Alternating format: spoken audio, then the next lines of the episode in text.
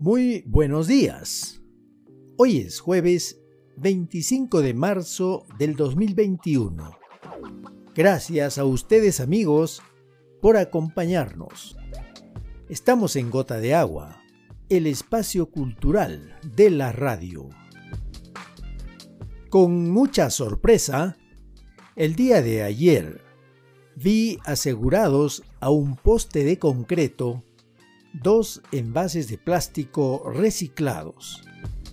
Eran envases de aceite que han sido transformados con un corte en la parte frontal de tal manera que son reusados como platos para dar alimentación y agua a los perritos abandonados. Al seguir mi camino, veo que hay más en otros postes y otras calles de la ciudad. Asegurados con alambre en la base del poste, tienen además una marca de pintura. Es una huella de perro que claramente indica la función de estos recipientes. Al parecer, es una asociación o quién sabe, una sola persona muy consciente del grave problema del abandono de estos nobles animales, los perros. Una ciudad que se precie de civilizada no puede consentir el abandono de perros. Lamentablemente, en las ciudades y pueblos del Perú, el abandono de perros llega a niveles insostenibles. Los caninos están en mercados, plazas y calles. Caminan sin rumbo, jadeando por el calor, la sed y la falta de alimento. Es un espectáculo triste. Por eso, al ver estos envases para comida y agua en algunas calles de la ciudad, siento un ligero bienestar porque sé que podremos poner comida y agua que alivie la condición de abandono de los perritos. El perro es dependiente del humano desde hace aproximadamente 15.000 años. Fue el perro quien se acercó al hombre, no fue el hombre quien se acercó al perro. La simbiosis y mutua cooperación vino luego con la domesticación, la agricultura y la vida en asentamientos, pueblos y ciudades. Con el tiempo, y como en muchos casos, viene el abuso del humano en desmedro del perro. Décadas y siglos se ha trabajado en la evolución del perro para responder a ciertas necesidades de los exigentes humanos. No les importa si cruzan animales de la misma línea de sangre. No les importa los problemas hereditarios de salud. A las personas tampoco parece importarles que las razas caninas antiguas tienen tendencia a padecer patologías genéticas Además, ya quedan pocas de estas razas antiguas. La cría de perros se hace indiscriminada.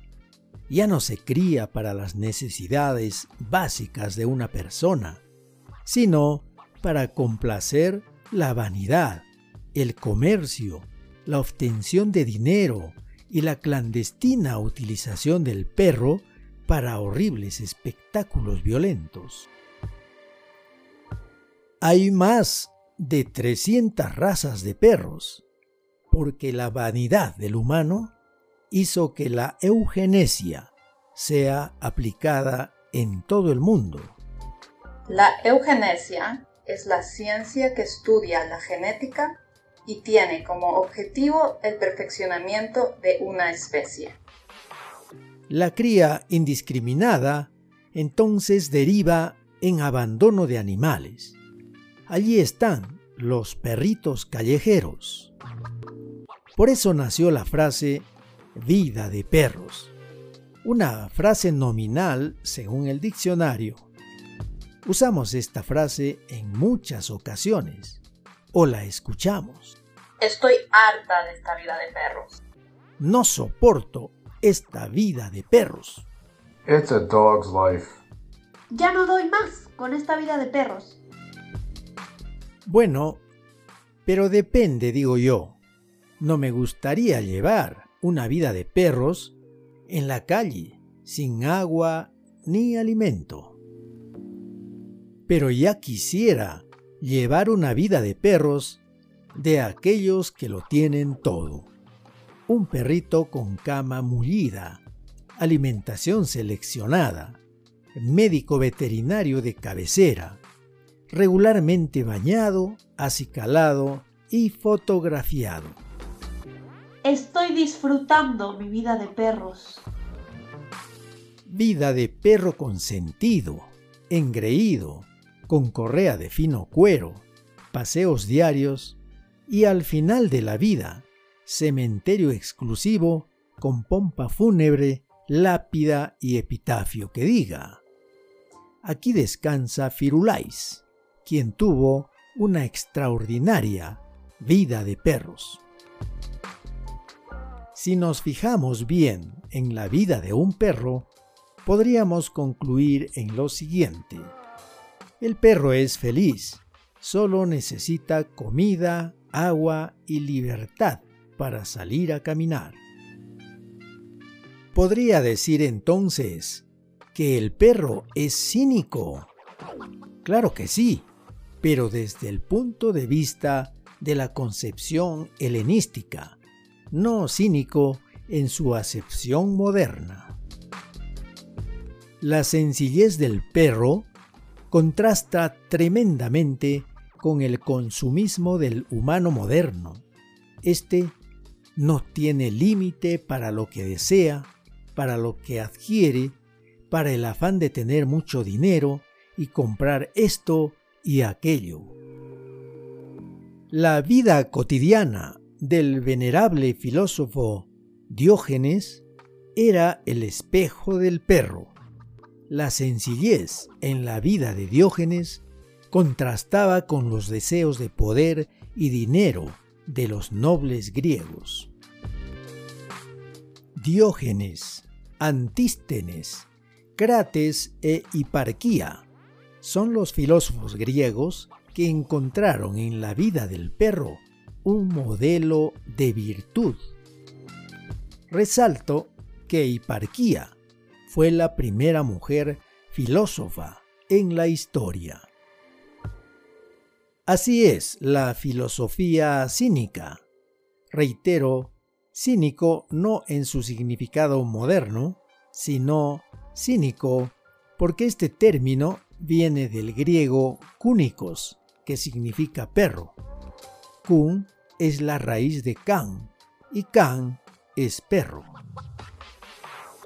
El perro, para el ser humano, debe ser un modelo de virtud. Debemos tomar la sencillez en la vida del perro para frenar nuestro desmesurado afán de poder y de dinero. Nada material de lo que adquieres en la vida podrás llevar al más allá. Los bienes materiales no entran en el cajón de muerto. Claro, dinero sí puede entrar en el cajón. Antes de cerrar la tapa del mismo, te pueden forrar de dinero y luego enterrarte. Pero eso sí, esa misma noche, tu sepulcro será saqueado por tus propios parientes. Si la humanidad desapareciera, si no quedara en el planeta ningún ser humano, por alguna razón, motivo o circunstancia, los perros también morirían por millones, pero no morirían todos los perros. Se cumpliría la ley natural de supervivencia del más apto. Los perros formarían manadas con un líder a la cabeza ingresarían al mundo silvestre, de donde vinieron hace miles de años. Gracias amigos. Estaremos con ustedes el próximo día jueves. Hasta entonces.